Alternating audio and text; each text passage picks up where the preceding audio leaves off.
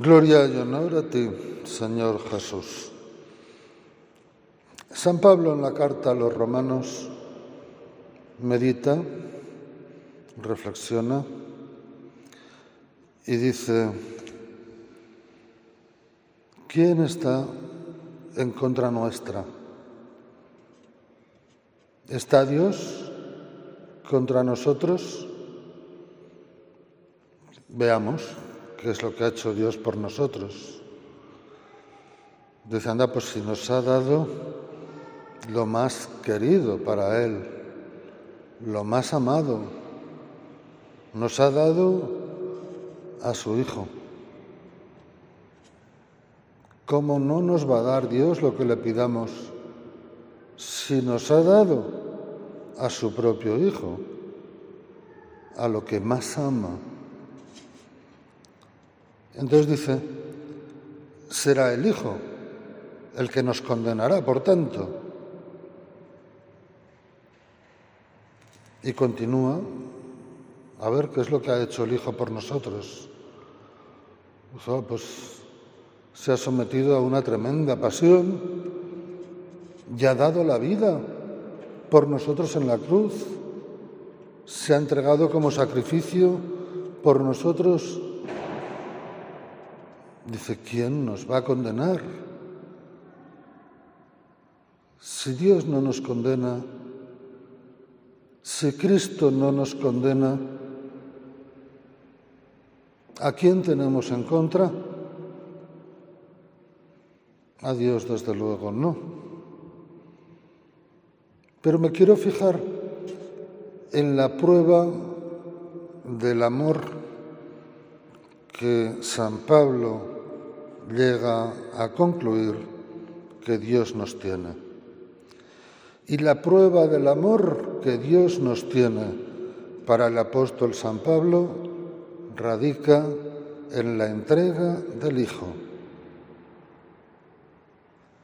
Y la prueba del amor del Hijo hacia nosotros en la mentalidad de San Pablo es la entrega de su vida por nosotros.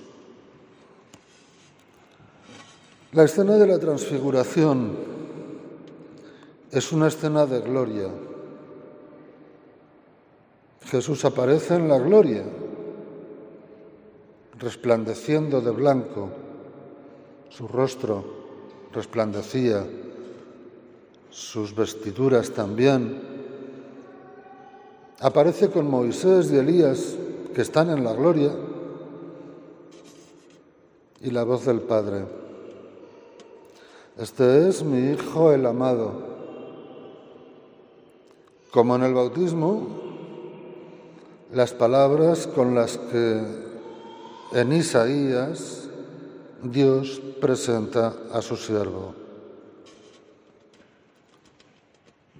Y ese siervo, en el profeta Isaías, es triturado y cargado por los pecados de todos. Y tiene que pasar por una pasión terrible y tiene que pasar por una muerte ignominiosa. Tiene que aparentar ser un pecador siendo un santo tiene que dar su vida para que otros vivan, tiene que dar su vida para rescatar a otros de la muerte. Cuando el Padre está diciendo en el tabor, este es mi Hijo amado, está diciendo, este es, o al propio Jesús también, tú eres el que va a ser machacado, el que va a ser triturado, el que cargará con los pecados de todos, el que recibirá una muerte injusta e ignominiosa. Es decir, Dios nos va a entregar al Hijo. Ya nos lo entregó en la encarnación lo sacó de su gloria y lo mandó a este mundo. Se hizo hombre, se encarnó en María la Virgen. Ahora lo va a entregar a la muerte. ¿Por quién? Por la humanidad, por la humanidad entera.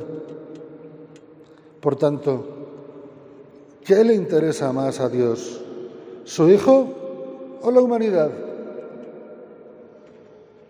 Fijaos, eh, fijaos, fijaos dónde está la prioridad de Dios. Lo que más ama a su Hijo lo entrega para rescatar a la humanidad.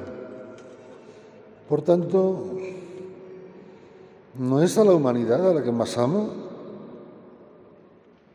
Si nos ha dado a su Hijo. La liturgia del día quiere que relacionemos el pasaje de la transfiguración